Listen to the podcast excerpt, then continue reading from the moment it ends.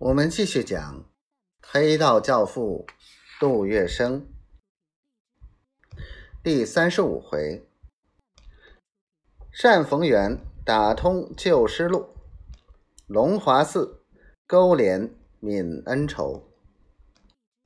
黄金荣被绑的消息传到黄公馆，林桂生急得如热锅上的蚂蚁。他迅速找来杜月笙、张啸林商议如何救人，可是杜月笙却默不作声。他要重新分析一下脉络，然后对症下药。后来，在他的授意下，林桂生通过自己的关系，居然打通到了何风林的家里，拜了何风林的老娘何太太为干娘。但即便如此，何风林还是没有放人。这几天，黄金荣手下的徒弟徒孙、大小流氓们，生怕失去自己的靠山，如丧考妣，无计可施。他们只好去找杜月笙，要杜月笙下令去攻打何公馆，把黄金荣救出来。这时候，杜月笙却有了自己的打算。赫赫有名的大亨，有着几千徒弟的老头子黄马皮金荣，被抓到龙华关起来。这件事在上海滩称之为“跌霸”，关押的日子越长，跌得越惨。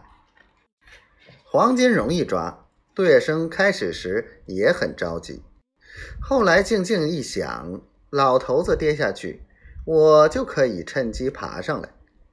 何风林多关他几天，与我反而有益。于是迟迟按兵不动。等到林桂生把一切都办得差不多了，那么何风林为什么迟迟不放人呢？原因是什么？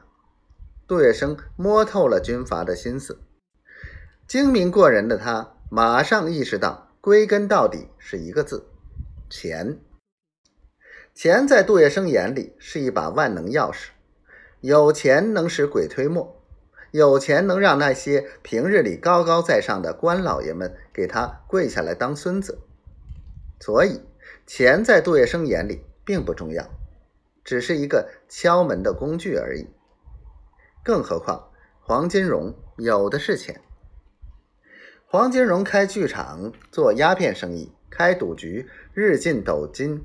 赚了多少黑财？黄金荣名为法租界华普第一号，但实际上主要精力都用在经营这些产业上，所以人们称他为黄老板，而不是黄捕头。